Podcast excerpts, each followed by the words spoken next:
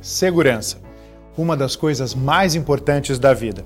Por isso, o Cresce que você conhece e confia criou o App Cresce.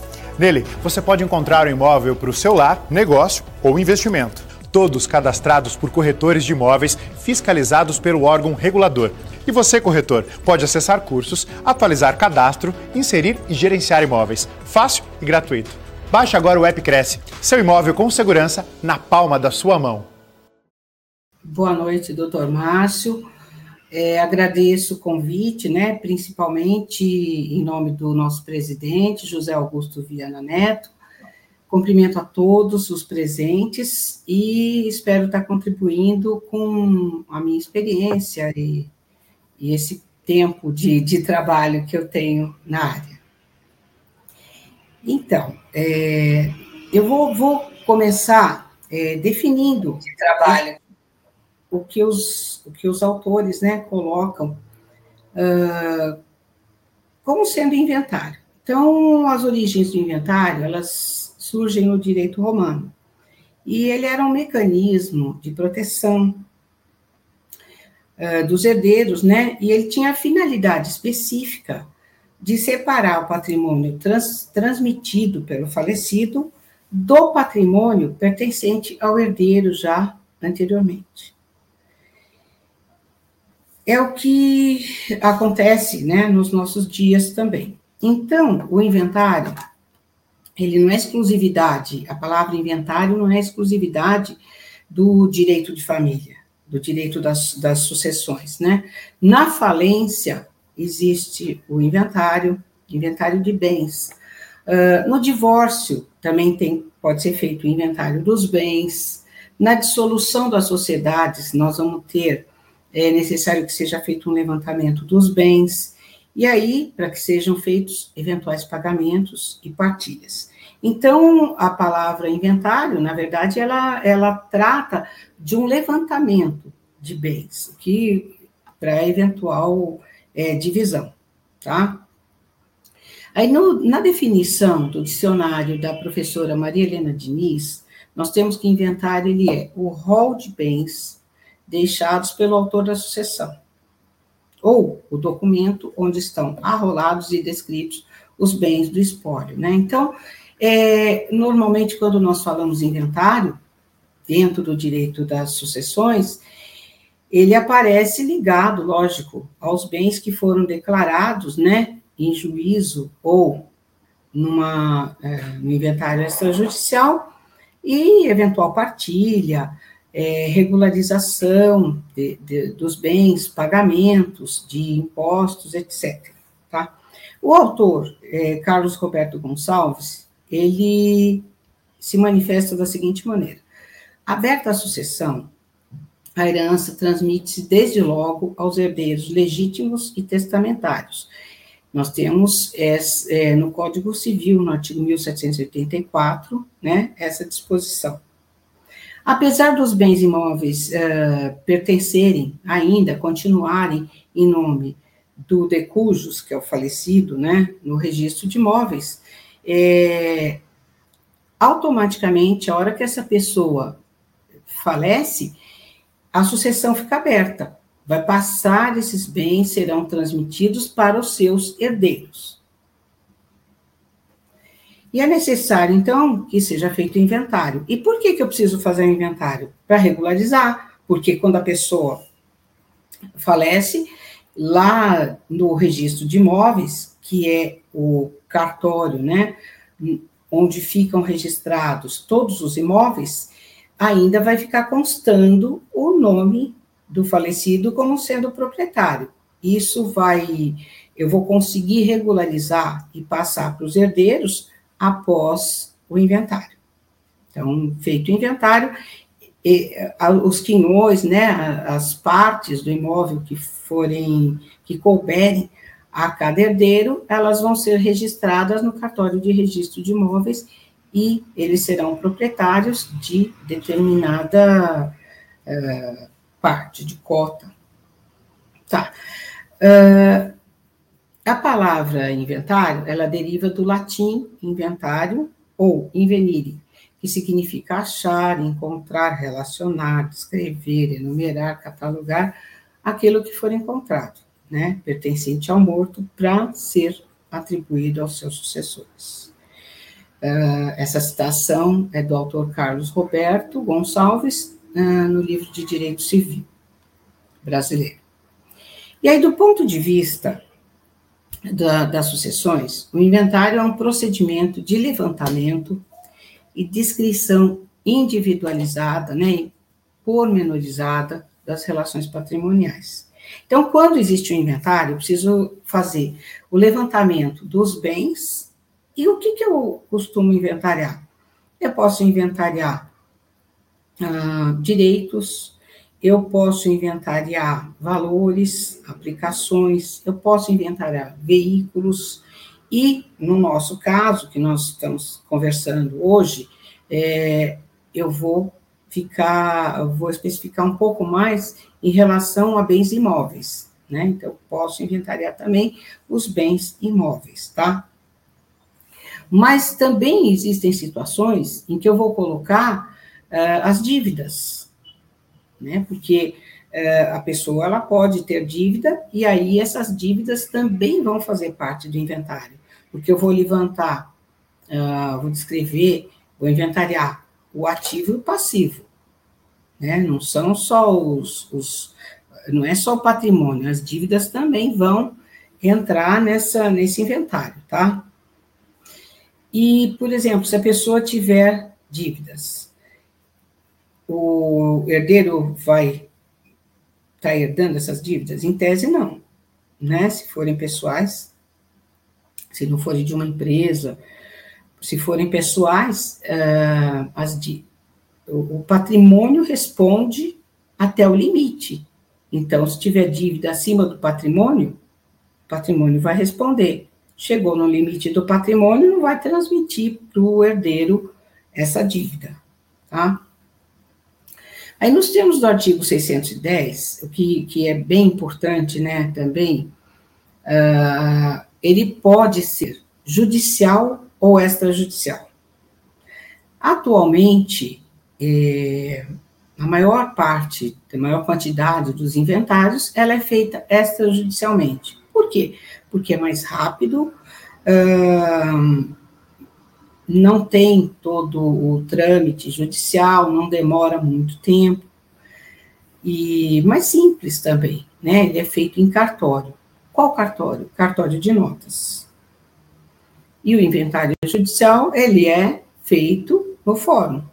Então, é, é entra a, o, o, advogado, né, que sempre vai, vai ser necessário, tanto no judicial quanto no extrajudicial, ele vai ingressar com, a, com o pedido do judicial e, no caso do extrajudicial, vai ser uma escritura, um cartório de registro de, de notas, tá? Esse, esse inventário, vamos falar um pouco do, do extrajudicial? Ele é feito administrativamente em cartório, o advogado ele vai estar orientando as partes quanto ao que, ela, ao que elas pretendem né, fazer, naquele momento, tá? Ele é lavrado por meio de escritura pública, então é feita uma escritura, essa escritura passa pelo crivo do advogado, passa pelos herdeiros, para saber se está tudo ok, né? Uh, e posteriormente, ela vai, então, ser lavrada e, depois de, de assinada, ela vai ser registrada. É muito importante que alguns requisitos legais sejam preenchidos, cumpridos. E esses requisitos, eles estão previstos no artigo 215, que estabelece os requisitos da escritura pública, né? Que deve constar qualificação, que deve constar a data, que deve estar é, tá clara a manifestação de vontade, eventualmente, se as pessoas não quiserem fazer uma partilha é, igual, então, na escritura pode tudo isso pode ser feito, tá? E a escritura, ela tem que ser feita, como eu falei, é, no cartório de notas. E ela vai conter a manifestação das vontades que elas estão declarando ali a situação jurídica, como elas pretendem, né? Ela pode ser lavrada em qualquer cartório. Os cartórios de notas é, vão ser, podem ser escolhidos pelos herdeiros ou pelo advogado, indicado pelo advogado.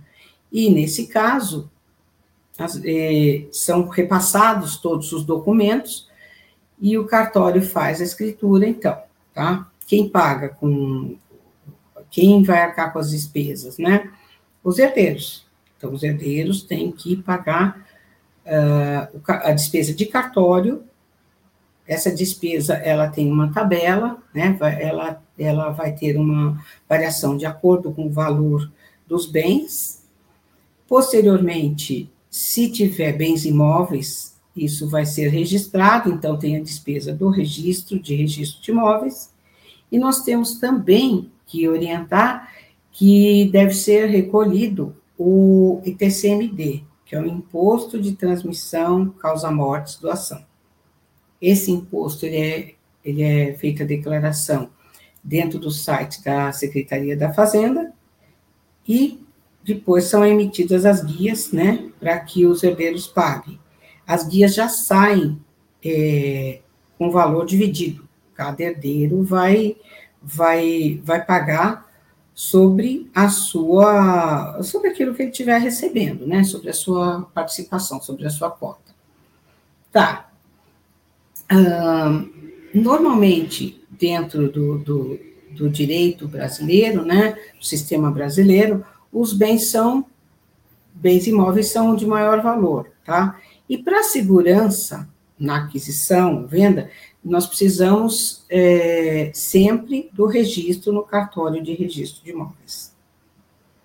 O cartório de registro de imóveis, ele vai dar publicidade àquela situação de transmissão, de transferência da, da, da titularidade. Então, passando a propriedade no caso que nós estamos aqui conversando, do decujos do inventariado para os seus respectivos herdeiros. Né?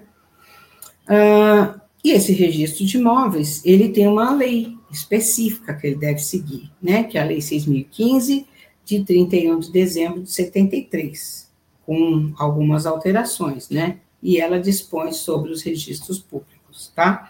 Então, assim, qual, qual é o, o, a sequência? Né? Falecimento, aí abre-se o inventário, seja judicial ou, ou é feito inventário extrajudicial. No judicial vai sair uma carta de sentença ou formal de partilha. No extrajudicial vai sair uma escritura. E aí nós vamos levar esse documento ao registro de imóveis. Qual a finalidade? Da publicidade de que foi alterada a propriedade, né? De que não pertence mais àquela, àquela pessoa que faleceu, então ele pertence aos seus herdeiros, ao, ou se, se eventualmente houve um testamento, né? Uh, ao legatário, tá? Que no caso de testamento também, daqui a pouco eu falo sobre isso, é, existe a necessidade de se inventariar, e esse inventário não pode ser o extrajudicial, ele tem que ser o, o judicial. Ou pode ser o extrajudicial, mas tem que se dar, uh, tem que ingressar com uma ação de reconhecimento do testamento. Se tiver tudo certo, é, ele pode ser feito, então, o inventário extrajudicial também. Tá, Uh, o inventário tradicional, que nós fazemos em juízo, ele é mais complexo, tá? E a legislação né, processual, ela vai é, estabelecer fases para esse inventário, né? Seria a inventariança e a partilha, que se subdividem aí. Então, nessa primeira fase, são identificados, avaliados os bens, pagas as dívidas, tributos, e na segunda fase, os bens vão ser divididos.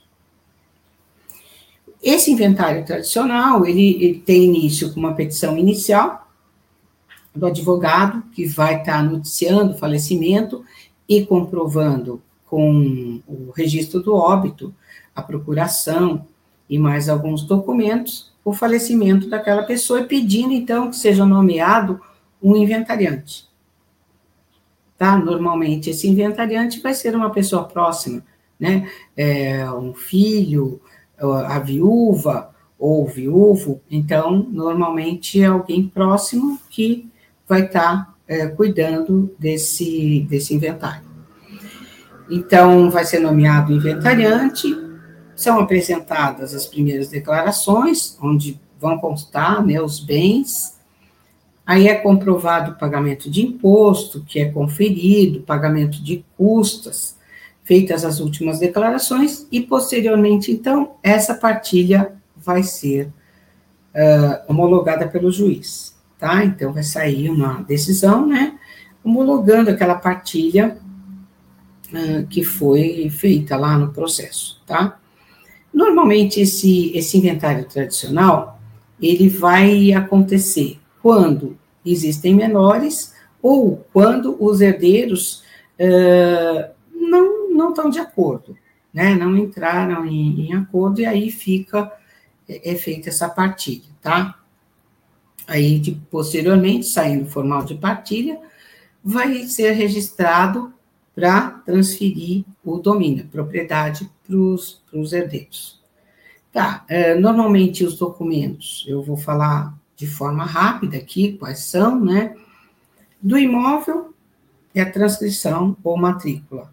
IPTU do imóvel, se for carro também o documento de propriedade, aplicações também vou ter que juntar, né?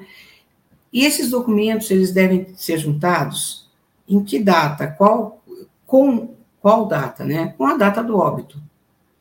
Na, na época do óbito, é, esses os valores, né, que a pessoa tinha. Tá, os documentos das partes, dos envolvidos, dos herdeiros, são as cópias do RG ou uh, é, CNH, né, endereço completo, com CEP, profissão, certidões de casamento uh, dos, dos, da viúva e dos herdeiros casados e certidão de nascimento dos solteiros, tá? Documento do falecido é o óbito, né, e a cópia dos documentos pessoais, tá? Aqui é importante uh, lembrar que se for inventário é, judicial, ele vai se processar no fórum que tem a competência para uh, onde, onde a pessoa faleceu, onde ela morava quando ela faleceu, no último domicílio, tá? Então, vai no último domicílio e o inventário vai se processar por lá. Importante também lembrar que eu tenho que ter é, comprovantes, né? Às vezes eu vou, em algumas situações, eu vou precisar do comprovante de endereço dessa pessoa. É, recentemente eu, eu vi um caso em que a pessoa estava no outro, no outro endereço temporariamente e foi declarado no óbito. E aí não está sendo possível, e isso muda o, a competência do fórum, né? Não está sendo possível alterar porque ele não, não tinha comprovante do outro endereço onde realmente ele residia. Bom, aí nós vamos. É, esse procedimento ele vai ser, como eu falei para vocês, ele vai ser obrigatório quando houver interesse de incapaz ou conflito entre os interessados, vai ter que ser judicial, tá? E outros procedimentos mais simples, né, também são previstos na legislação, que é o caso do arrolamento, que é destinado a situações menos complexas, ele é judicial, mas ele é um procedimento mais rápido, é, situações menos complexas e sem litígio. Então, ele, ele dá uma maior celeridade para o caso, para o andamento do, do inventário. Esse arrolamento previsto no artigo 659 do nosso Código de Processo Civil é um procedimento autorizado, né, quando todos os herdeiros forem maiores e capazes e estiverem de acordo quanto à partilha, porque essa partilha vai ser apresentada e é pedida, são pagas as, né, as guias de TCMD, pagas as custas, e já é apresentado, então, a partilha amigável, e pode ser feito de uma forma judicial, mas mais rápida, tá? Esse arrolamento também é previsto para procedimentos de inventário com um único herdeiro, em que o patrimônio não vai ser dividido, ele vai ser adjudicado para esse único herdeiro. Né? Também, também, nesse caso, também é um procedimento mais rápido. Tá. Já vai junto à partilha, já são atribuídos valores aos bens, já se comprovam uh, os pagamentos, né, que são pagamentos do imposto e mais custas, e aí não existe a necessidade de citação da fazenda, né, porque o tributo já foi pago e normalmente a fazenda ela já emite, atualmente ela já emite uma uma quitação, tá? É tudo feito no site da fazenda. Tá. Uh, eu entrei com o inventário é, tradicional, judicial. Eu posso mudar?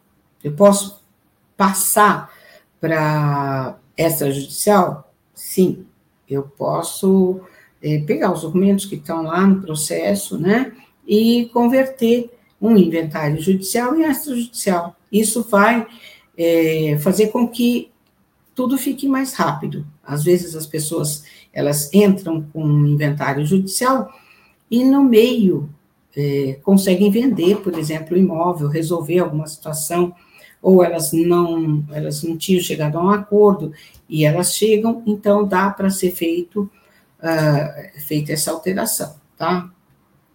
Bom, como eu já falei anteriormente, para que um imóvel se, esteja regularizado, ele precisa, né, o domínio, a propriedade desse imóvel esteja regularizada, eu preciso que uh, esteja registrado no cartório de registro de imóveis, no nome daquela pessoa que é, se diz o que é o proprietário, tá? Então, o registro de imóveis, ele, ele dá publicidade, porque todos podem saber de quem é aquele imóvel, né? Qualquer pessoa que queira pode ir lá e tirar uma certidão com o endereço, com o número do, da matrícula, com o número da transcrição, e fazer o levantamento e ver a quem pertence aquele imóvel.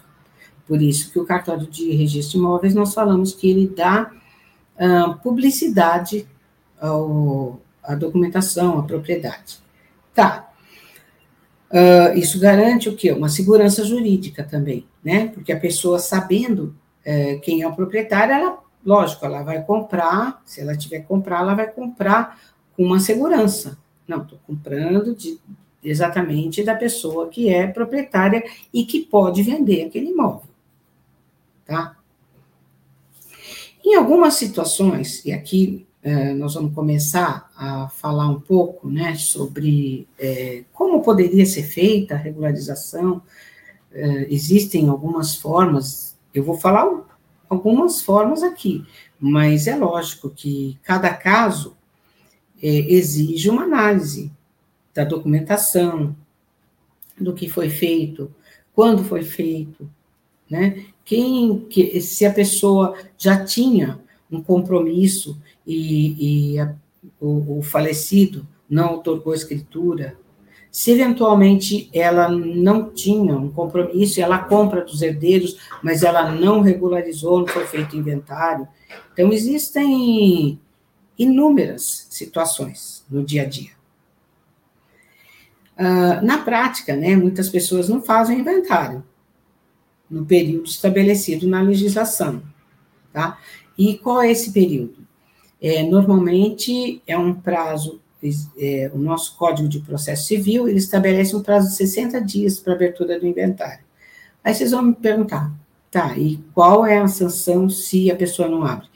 Então, a sanção, na verdade, o que ocorre uh, é que se não for declarado, né, na Secretaria da Fazenda, e eu não escolher qual procedimento que eu quero, o, o judicial, extrajudicial, deixar passar esses 60 dias, o que pode acontecer é que eu, eu, eu vou pagar mais, né? Eu vou começar a pagar multa, atualização do valor do ITCMD.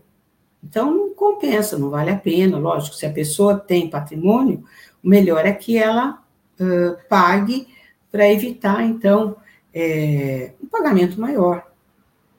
Tá? Então, na prática, né, nem todos fazem o inventário nesse período, e seja por falta de condições financeiras ou por motivos de discórdia entre os herdeiros. Porque eu já vi inventário que as, eles abrem, e aí, quando são emitidas as guias, porque elas são. Cada um vai pagar sobre a sua participação, sobre a sua cota dentro do, do inventário, um herdeiro fala, fala, que não vai pagar, que não tem o valor, tal. Então, aí tem que se é, parar, né, e verificar quem vai pagar, se algum herdeiro é, se propõe, se prontifica a pagar, e depois esse outro vem numa eventual venda, né, vem e vai ressarcir esse pagamento, tá? É muito importante o seguinte, quando existem menores ou incapazes envolvidos, uh, não, não se deve né, fazer nenhuma venda, nenhum documento. O que vai ser feito? Um pedido de alvará. Então, esse, quando tem menores ou incapazes envolvidos, é necessário que é, esse inventário, né, ele seja, seja dado andamento no fórum, ele tem que ser judicial, e se houver a necessidade de venda desse bem, seja pedido um alvará, pode nunca ser feita a venda direto, é, mesmo que, que os representantes legais, os pais, tutores, é, concordem em assinar se o filho for menor. Isso não, uh, não é correto, né? E, esse, e essa venda não vai ser uma venda válida, tá? Então, sempre que houver uh, menor ou incapaz, vai ter que se pedir o alvará dentro de um processo. Pode acontecer uh, num período entre em que a pessoa tenha entre 16 e 18 anos, né, que ela é assistida, já não é incapaz, é, que se faça, então, a emancipação. E, nesse caso, feita a emancipação, normalmente pode ser vendido bem.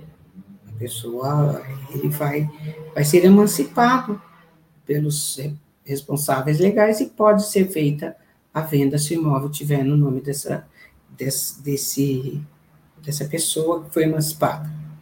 Tá. Então, isso é de extrema importância. Eu já vi documentos que foram feitos, contratos, né, entre as partes, vendendo imóvel de uma pessoa incapaz. Ele não assinava, ele é, era totalmente incapaz, e aí a mãe assinou. Isso constava do contrato, então não pode ser feito. Aí teve que ser pedido um alvará para poder regularizar, e nesse caso que eu estou exemplificando para vocês, foi bem complicado, porque eles tinham vendido o imóvel dessa pessoa que, que era incapaz por um valor inferior ao valor que depois foi feito o, o, o, a avaliação dentro do processo. Então, essa eh, não deu certo, né? Tá? Essa venda teve, foi, teve que devolver o dinheiro e foi desfeita. Tá. Então, é o que eu estava falando, que na prática nem sempre o, as pessoas vendem os imóveis regulares, regularizados, depois de feito o inventário, e são feitos com, contratos, né, transmitindo, transferindo, vendendo esses direitos sucessórios.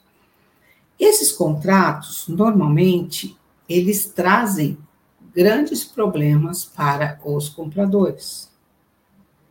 Porque, na verdade, eles vão adquirir a posse.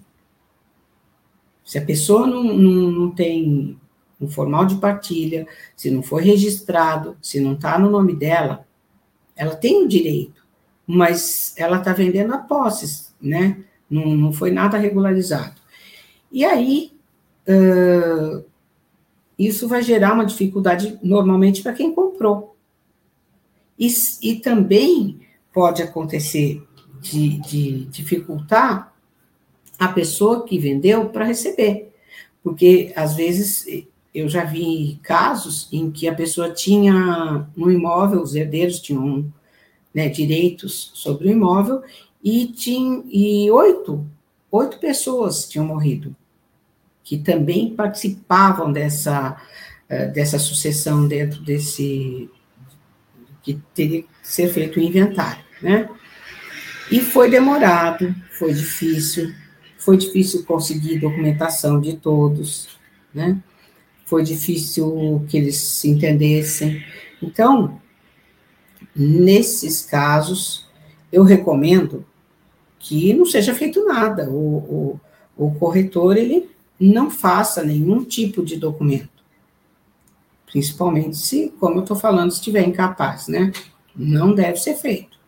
Melhor é canalizar a energia para um outro negócio e não para esse, tá? Bom, é, como eu estava falando, dá problema para o comprador, mas também dá problema para o corretor, né? Porque muitas vezes a pessoa que está adquirindo, ela não entende, ela é leiga, e ela não entende se, se vai demorar o inventário, se eventualmente tem algum herdeiro que vai vai estar tá difícil de ser localizado. Então, é, quando ele compra, ele entende que se ele está comprando é, através de um corretor, é, tudo isso vai ser resolvido. E nem sempre é tão simples de resolver. Né? Então, se tiver inventário, melhor é analisar muito bem a situação, verificar e saber da possibilidade de venda ou não desse imóvel. Tá. E aí, como, como solucionar, né? Eventualmente, é, os herdeiros, eles podem ter, abriu a sucessão, morreu, em tese, passaria para os herdeiros.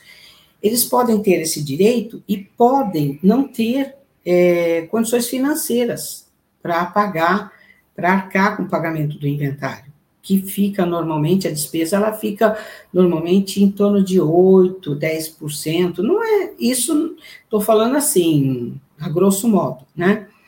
Do valor do bem. Então, eventualmente, isso pode ficar muito difícil de ser pago. Pode-se combinar alguma forma de passar esses, esses direitos? Sim. Só que tudo isso precisa estar muito bem documentado. Então, se eventualmente o comprador ele vai arcar com as despesas de inventário e vai ficar com o imóvel, precisa ser feito um contrato muito bem feito, é, esclarecendo que a venda é irretratável e irrevogável. Por quê? É, de repente ele paga, né? E os herdeiros desistem. Tá? Então precisa isso precisa estar muito bem documentado para evitar um prejuízo. E tudo isso precisa ser feito por escrito, né? Num, num contrato, é, pode ser uma escritura de venda de direitos é, sucessórios, mas tem que ser feito um documento, deixando consignado, então, quem vai pagar o quê e que isso vai estar tá saindo do preço do imóvel, tá? Colocando prazos e tudo mais. Em alguns casos também, não é possível a localização de todos os herdeiros. Acontece de um imóvel, por exemplo, estar tá com um herdeiro, ele está na posse ali, e, e, os pais faleceram e ele sempre ficou ali, e, e existirem outros herdeiros que não, não se sabe onde estão, são casos mais complicados, né, de resolver, tá? Nesses casos, então, se eventualmente a pessoa vender a posse, ela precisa também fazer um documento muito bem feito. E quem compra tem que saber dos problemas que, que isso pode acarretar, né? Que ela, então, está comprando somente a posse e não a propriedade. Então, sempre tem que estar tá muito ciente. Eu recomendo, uh, hoje, que quando tiver algum tipo de, de problema, inventário, é, que isso seja hum, pesquisado, né, o, o corretor, é, ele verifique da possibilidade de venda desse bem. Não dá simplesmente para fazer um contrato particular, né, e passar e o comprador acredita que está tudo certo e daqui a pouco ele vai ter um problema com eventuais herdeiros que possam surgir ou ele não consegue é, faz, resolver, não vai ter escritura. Então, eu recomendo sempre que, que é, seja, né, o corretor ele seja muito diligente nesse, nesse sentido, tá? Em alguns casos, a pessoa está lá e tem o imóvel, está na posse do imóvel, todo mundo sabe que o imóvel é dele, e ele pode transmitir os direitos de posse, né, que ele recebeu, às vezes, por sucessão. Pode, mas como eu falei, sempre é, passando por quem está comprando essa situação. E em, em casos extremos, né, pode-se ingressar com ação de uso capião para regularizar. Então, quem está adquirindo aquela posse pode vir. Então, prestem atenção, né? Percebam que eu estou falando pode vir. Por quê, gente? Porque todos os casos, eles precisam ser analisados diante dos documentos, tá? Inclusive até para saber é, quem são os herdeiros, quando que essa pessoa morreu, é, se, se ela era casada, né, se tinha uma convivência com alguém. Então, todos esses itens que eu falei, eles vão interferir, sim, uh, na situação de sucessão, de quem é, uh, quem pode reclamar, né, aquele bem, quem pode vir uh, anular, por exemplo, uma partilha, tá? Já aconteceu, já havia um caso em que foi feita a partilha, foi dividido tudo certinho, saiu formal, e depois de um tempo surgiu um filho. E esse filho pediu anulação da partilha. Né? Foi de fato constatado que era filho, e aí foi anulada a partilha.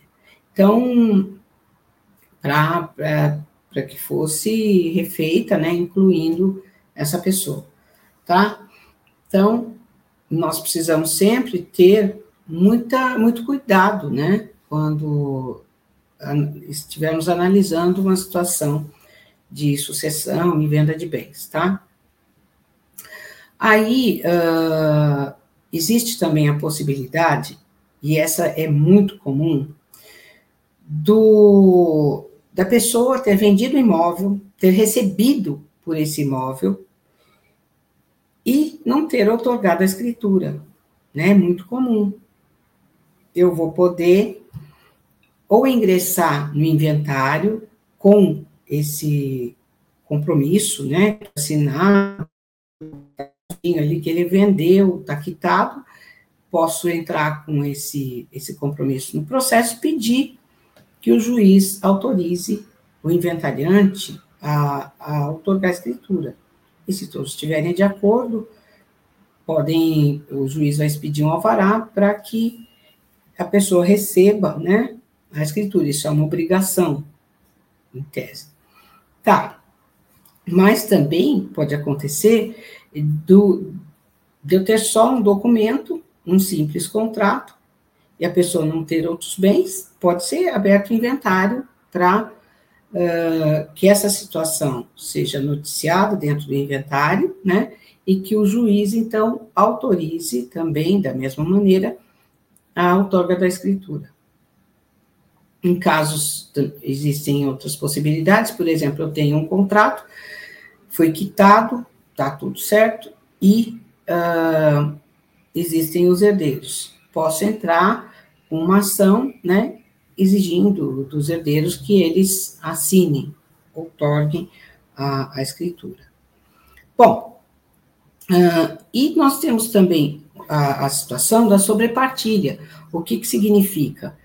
ele tá, ele, o, o o falecido, ele vendeu o bem e os herdeiros declararam os bens, mas não declararam essa obrigação, ou às vezes está recebendo, foi feito um parcelamento entre as partes, esquecem desse, desse bem, desse imóvel.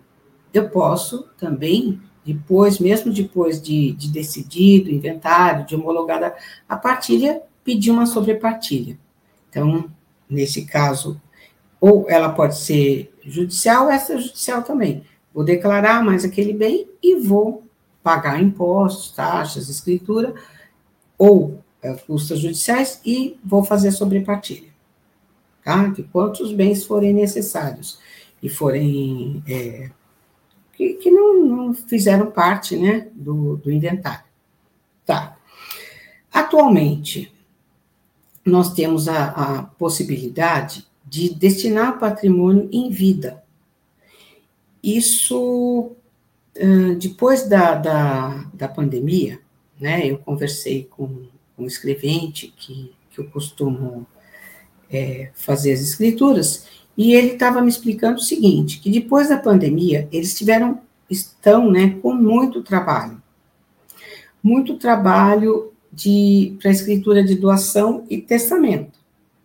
Tá? Então, esse é, é o planejamento sucessório, quer dizer, seria essa orientação que é dada às pessoas quanto ao que elas vão, eh, como elas vão destinar os seus bens para depois da, da sua morte.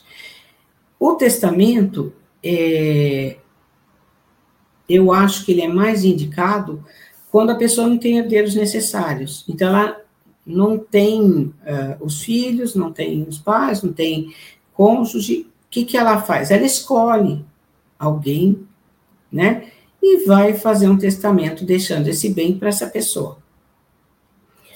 Após a sua morte, então, faz o levantamento, tira uma certidão no colégio notarial para saber se deixou testamento ou não, e com essa certidão vai se verificar qual o cartório onde está registrado o testamento e tirar uma via para saber para quem que ela deixou esses bens, né? Então é interessante fazer o testamento nessas situações, porque se forem herdeiros necessários, em tese, eu não, não recomendo muito o testamento, tá? É, e temos a doação, né? A doação, ela já é feita em vida, é uma boa opção para quem já quer passar os bens para os filhos e deixar a situação regular, para não precisar fazer inventário, e aí tem cláusulas né, dentro da, da escritura de doação que garantem que essa pessoa pode ficar uh, na posse, cuidando desse bem, usufruindo do bem, né, que é o, o, usufruto. Tá? A pessoa, então, ela faz a doação e ela vai continuar uh, se utilizando do bem. É, o, a doação é feita por escritura, né, que é uma escritura de de doação, e ela pode ser feita a doação e não há necessidade de anuência, né, de quem está recebendo, tá? Bom, eh, a pessoa, então, o doador, ele pode estabelecer cláusulas de incomunicabilidade, impenhorabilidade, inalienabilidade, pode ser a título vitalício ou temporário, tá? o que mais uh, eu me lembro assim. Bom, vou fazer um resumo, né? Resumindo, uh, os, nas situações em que tenham menores envolvidos, nada pode ser feito, nada, sem a, a solicitação de alvará judicial, né? Menores ou incapazes. Nas outras situações, deve-se verificar com muito cuidado quem são os herdeiros, uh, se eles estão de acordo, se pode ser feito um documento de cessão de direitos hereditários, que normalmente deve ser feito no cartório, é, quanto faz, também deve ser feito uma análise dos gastos, né? E basicamente, se tiver algum tipo de insegurança nessa, nessa compra e venda não deve ser feita. tá? Não, não deve ser feita, porque vai colocar em risco, né, tanto o comprador quanto o corretor, e isso pode gerar até uh, pedido de indenização, eventualmente, se dentro das possibilidades, lógico, né, que podem ser estudadas aí. Tudo que eu estou falando é em tese, porque, como eu expliquei para vocês, documentação imobiliária, inventário, nós só vamos saber exatamente como proceder após análise dos documentos. Tá? Sempre dependemos da análise de datas, da situação, de saber se tinham se, se a pessoa tinha dedos, se não tinha, tá? Então, acho que por aqui eu vou terminando e abro para perguntas. Eu estava eu tava dizendo que eu queria agradecer um monte de gente bacana que está nos vendo aqui, tá participando com, conosco. É, o nosso especial boa noite para o Anderson Rodrigues Santos de Tambaú, a Débora Zeferino, Léo Montana, Isaías Souza, Douglas Silva, Carlos Alberto Franco, Fábio Luiz, é, a Maria Wazaki, o é, Lindaci Alves dos Santos, Alan Alves, o Sérgio José, André Adair, de, é, é, Dário Almeida, Patrícia Almeida Carvalho, que é de Salvador, é, a Caliene Souza, que é do Rio de Janeiro, uh, Luiz Barros, Marília Boas, enfim, mais um monte de gente que nos vê pelas redes sociais e pela TV Cresce. É... Doutora, tem uma, uma pergunta aqui interessante da Kaliene, é. que é a respeito do. Deixa eu só. Me, eu me perdi aqui na, na, na pergunta dela aqui, pera lá é, Caliene, Caliene. É, é que na, na, nossa timeline aqui aparece vários comentários e eu não estou achando a pergunta da Caliene. Aqui, pronto. Ó. Daria para falar um pouco sobre apartamento adquirido por assentamento? Pode ser colocado à venda, doutora? Então, aí. Uh eu precisaria saber maiores detalhes, né? E eu vou pedir para ela, para a Kaliene, para ela mandar a pergunta, tá? Para o site do Cresce e vocês me passam, depois eu posso responder pessoalmente para ela, tá? Sem problemas, doutora. É... Queria agradecer também aqui Felipe Roan de Itu, São Paulo, é... o Sebastião Santos é, o Adilson Alves e, enfim, mais um monte de gente bacana.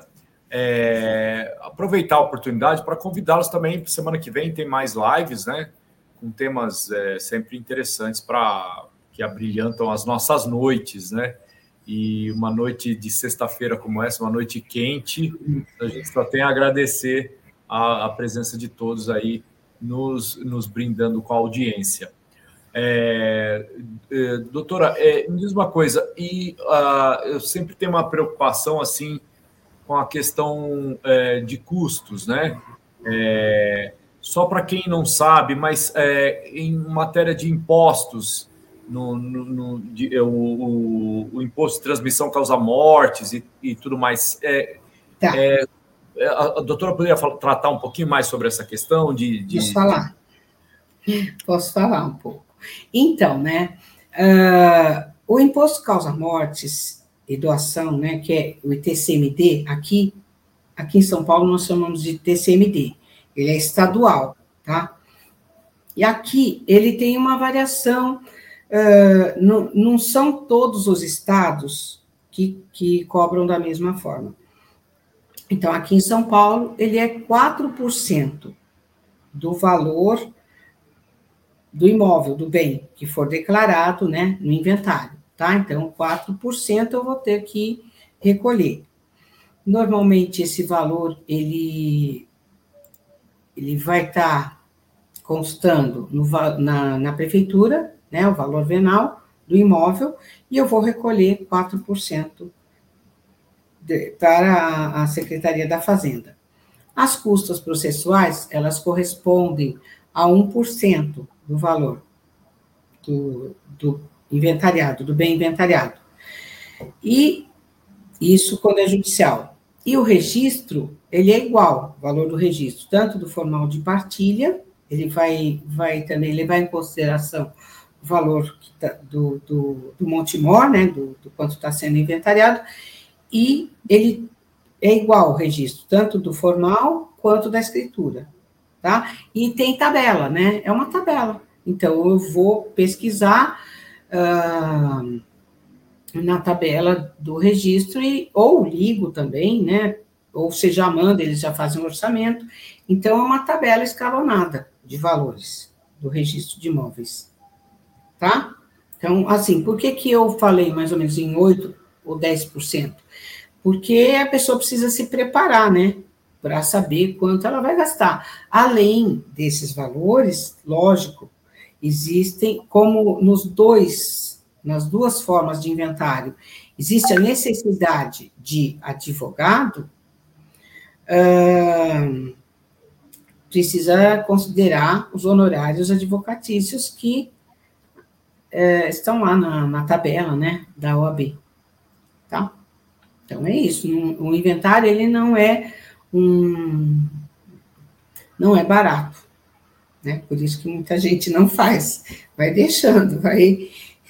E, e posterior, assim, a, essa situação da Secretaria da Fazenda, depois de 60 dias, aí ele até é, tem um prazo de 180, então depois ele começa a aumentar.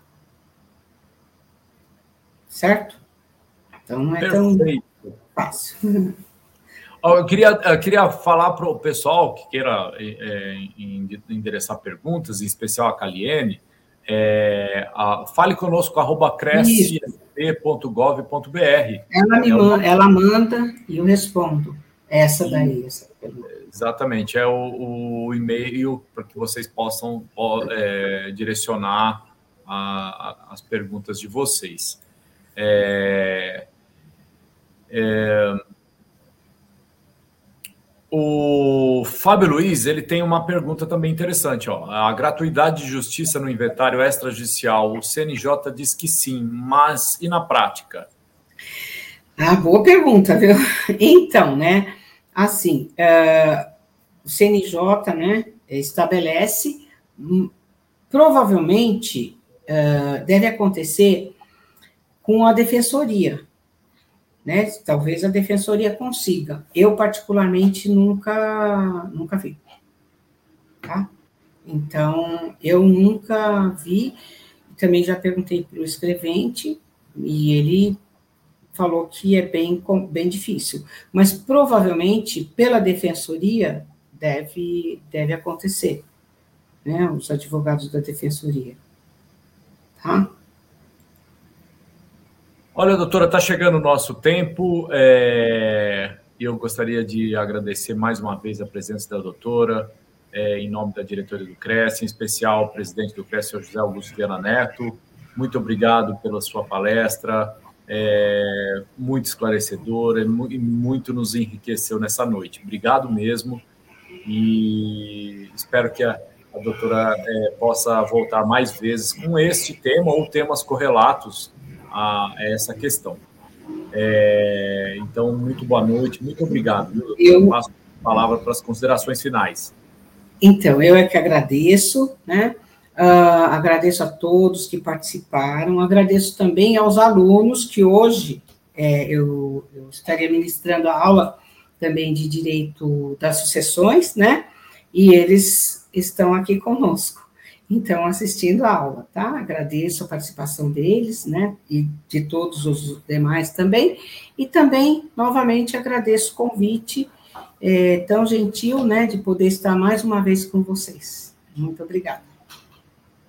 Muito bom. E a todos vocês, meu muito obrigado também, e espero que vocês tenham gostado e que vocês divulguem o link dessa palestra e, e enfim, que essa, essa, essa palestra possa ser vista por mais e mais pessoas, os seus amigos e as pessoas que têm interesse pelo tema. Muito obrigado a vocês, uma boa noite, um excelente final de semana a todos. Obrigado. Boa noite.